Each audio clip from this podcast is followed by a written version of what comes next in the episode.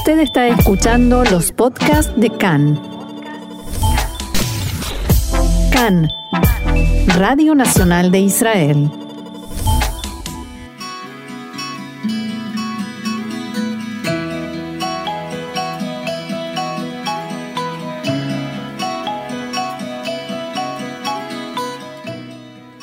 Café Literario, una pausa con buenos libros y la mejor compañía, con Orna Stoliar.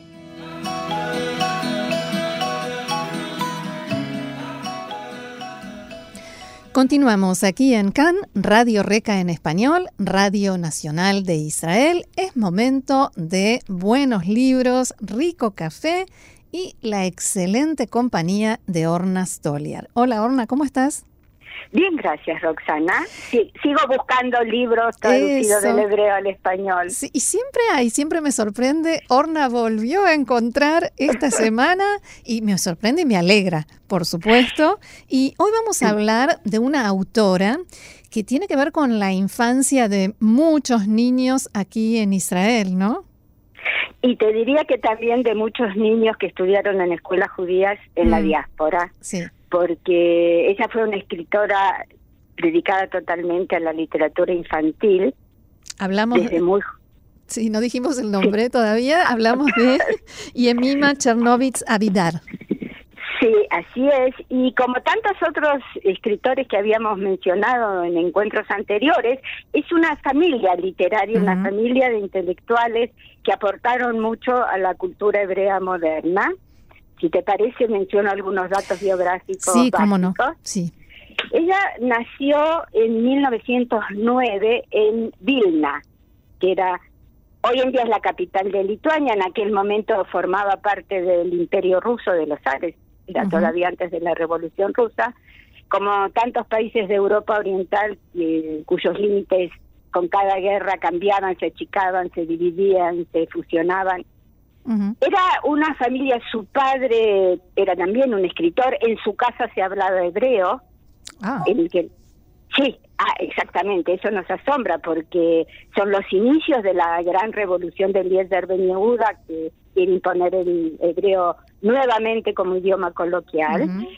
Y uno de sus tíos era Aaron Kabak, un escritor que hoy en día está casi olvidado, pero que fue muy famoso.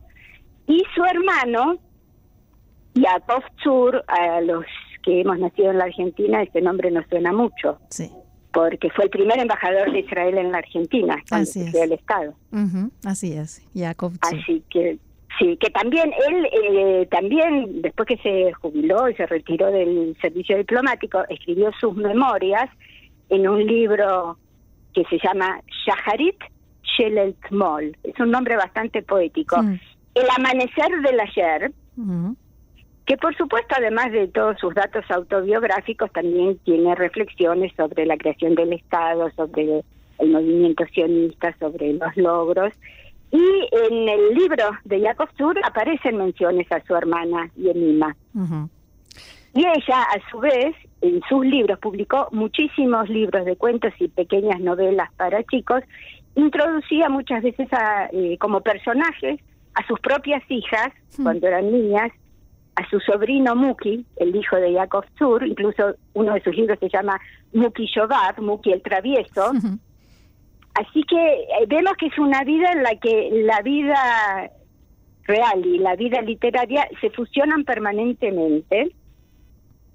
La familia, después de haber deambulado por algunas ciudades de Europa, Viena, Kiev, etcétera, hizo el día en 1921 y también eh, en Israel, en lo que entonces era parte del mandato británico, vivieron un tiempo en el Galil, después pasaron a Jerusalén, después a Tel Aviv. Ella eh, estudió en un seminario docente y fue muchísimos años maestra, jardinera, directora de jardines de infantes. Siempre eh, con niños. ¿Perdón? Siempre con niños.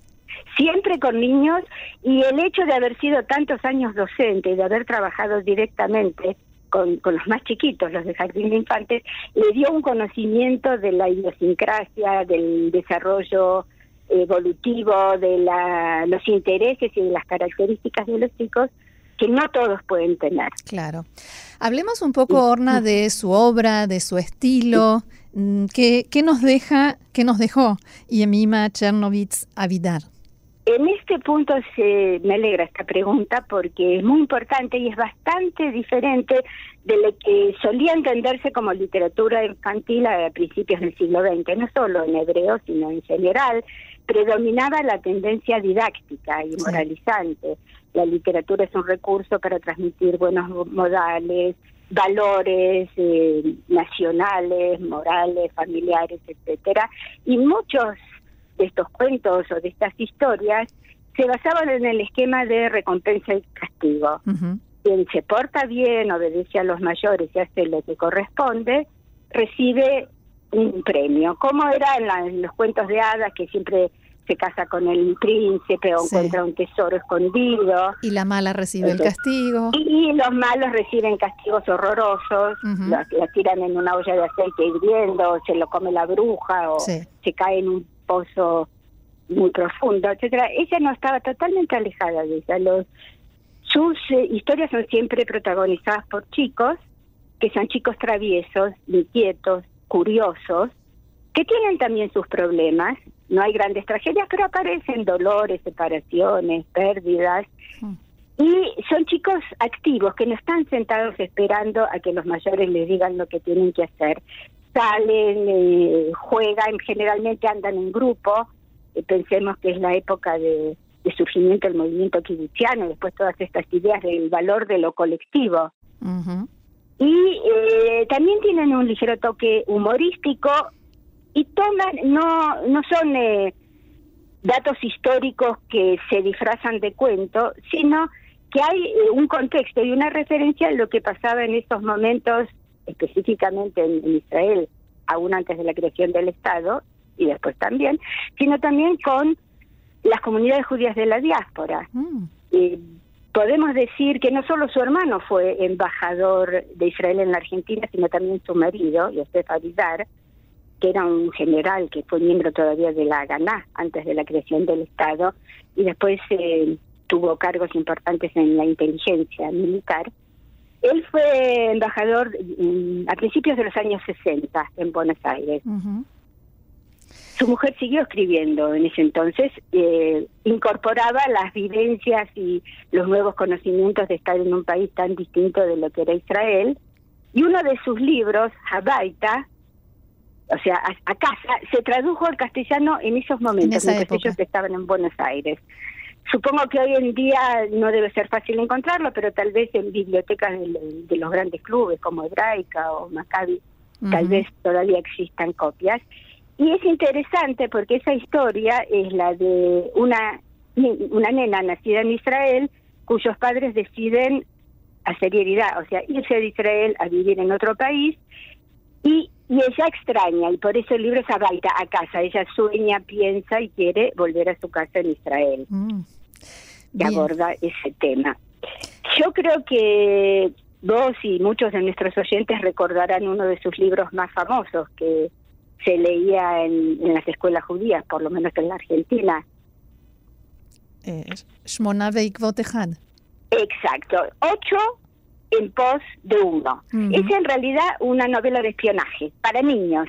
Sí, sí. Que transcurre poco antes de la creación del Estado, en la época de la Segunda Guerra Mundial. Hay eh, los ocho, en realidad son siete nenes y un perrito. Que son, forman un grupo que salen, viven en un kibutz en el norte y salen, recorren los lugares, juegan, encuentran una casa abandonada, entonces es de alguna manera el refugio o el escondite para todas sus aventuras y en un momento alguien entra a vivir en esa casa, es un señor extraño, un poco raro, él les cuenta que es eh, veterinario y a veces está en la casa y a veces no. Entonces ellos elaboran una teoría. Este señor es alemán, es un espía alemán que cayó en paracaídas, hmm. se lanzó en paracaídas en esa zona porque está recopilando datos que después transmite a sus superiores en Alemania para que puedan enviar a todo un pelotón de paracaidistas que eh, se lancen en Israel y puedan conquistar la zona. Entonces, eh, y ella lo interesante es que esto, este núcleo narrativo es algo que le pasó a ella. Una vez que viajó a un kibutz en el norte a visitar a sus amigos, se encontró con un grupo de chicos que le, le contaron la historia de los espías y a ella eso le quedó en la memoria. Y después empezó a elaborar el libro y volvió varias veces al kibutz para seguir preguntando a los chicos. Lo interesante es que los chicos ya, ya habían, crecido. Olvidado. Claro. Se habían olvidado esa historia. Le decían, no, no, no, lo volvimos a ver, no vino más. Y empezaban a contarle otras historias. O sea, ella recordaba y ella se reelabora, se encarna en uno de los chicos del grupo. Mm. Y mucho, este libro tuvo infinidad de reediciones eh, sobre todo porque las ilustraciones de la primera edición eran de Nahum Gutman, un pintor uh. muy famoso, que también escribió textos para chicos. Y en una de las últimas reediciones, antes de que ella muriera, ya bien, Nina Chernovich murió en 1998, ella escribe un prólogo en el que cuenta toda esta historia que yo acabo de resumir tan brevemente, y dice que siempre le preguntan, esto, las historias que escribí son ciertas, entonces ella dice, esto es lo cierto y lo demás es lo que se me fue ocurriendo a medida que pasaba el tiempo. Y yo te propongo que hoy hagamos algo diferente. En, en, lugar de leer un párrafo del libro, me parece que este prólogo que acabo de contarte es, mucho más interesante porque de una manera eh, muy eh, fácil de entender, está explicando a los lectores, que son también chicos, cómo es el proceso creativo. Me encantó. Adelante. Eso que no, no es algo que viene la musa, nos toca con la varita mágica y sale el cuento, la novela, el poema. Es algo que lleva su tiempo y en el que colaboran diferentes factores.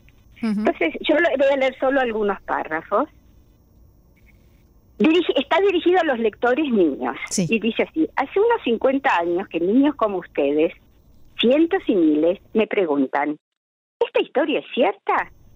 Y si no, si no es cierta, ¿cómo se metió en tu cabeza? Mm. Así que ahora que Ocho en pos de uno se publica para los niños de fines del siglo XX, les contaré cómo nació el libro. Era la época de la Segunda Guerra Mundial y yo me dirigía a un kibutz a orillas del mar de Galilea donde tenía muchos amigos. Me bajé del autobús y me dirigí hacia el kibutz a través de las plantaciones de árboles frutales. Y por alguna razón pensé que ahí podría esconderse un paracaidista espía del tipo que los alemanes intentaban lanzar en paracaídas por la zona.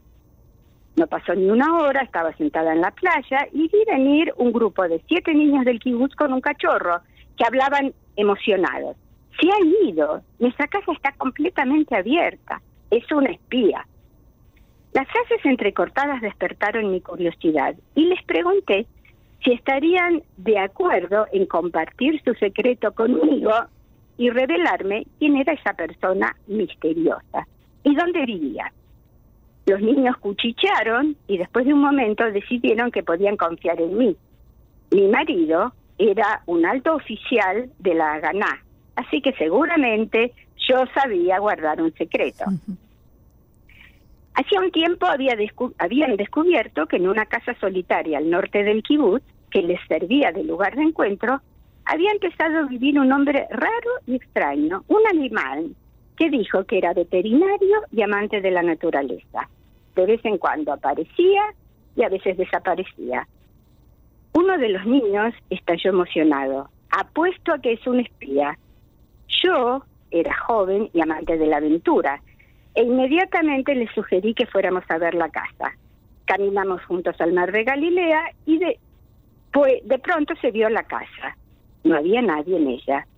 Uno de los niños sugirió, aquí vive un espía alemán. Desde aquí hace señales a los italianos en el monasterio del Monte de las Bienaventuranzas, allá arriba. Algo se encendió en mí. Regresamos al kibutz, me senté y escribí en mi cuaderno. Una casa aislada, un hombre extraño. Les digo que es un espía. Así empezó la historia. Hmm. Varias veces más fui al kibutz para ver a mis jóvenes amigos y cada vez que les preguntaba si el hombre había vuelto, contestaban que no y seguían hablando con entusiasmo de muchos otros temas. Y así, cuando ya estaba en el café de Tel Aviv, donde solía sentarme a escribir, me convertí en Haggai, el niño que viaja desde la ciudad para visitar a su primo en el kibutz y se encuentra persiguiendo a un espía. Cuando terminé la historia me dirigí a mi buen amigo, el pintor Nahum Woodman, que me aconsejó que Hagai debería tener también talento para el dibujo. Al cabo de unos meses se publicó el libro, ilustrado con los dibujos de Nahum, y con él la pregunta, ¿es esta una historia real? Y ahí queda abierta la pregunta. Excelente. Da ganas de y acá vemos que no solo ella se mete en el libro, sino también el ilustrador, Nahum Gutman. Sí, sí. Muy bueno. Que, es, es uno, un ejemplo de lo que es la buena literatura infantil. Que este libro, por supuesto, no solo se reeditó muchas veces, sino que se adaptó a una obra de teatro. Eh, se hicieron eh, varias eh, tomas para televisión, incluso había juegos de los juegos de mesa con los personajes del libro y las distintas situaciones. Y como este, otros de sus libros, porque todos tienen este espíritu de creación, de imaginación, de niños independientes, eh, todo en el trasfondo de lo que pasaba en aquellos años en, este, en esta zona del mundo. Y sin ninguna intención de decir pórtense bien porque si no les van a pasar cosas terribles. Sí, así es. Muy bien, Orna, muy interesante como siempre, muy valioso y lo dejamos aquí. Eh, lo dejamos eh, y que cada uno piense si realmente ese espía alemán existió en la vida real o solo en la imaginación. Así es. Y será hasta la próxima con más libros, más café, eh, más literatura hebrea. Shalom. Shalom, hasta pronto.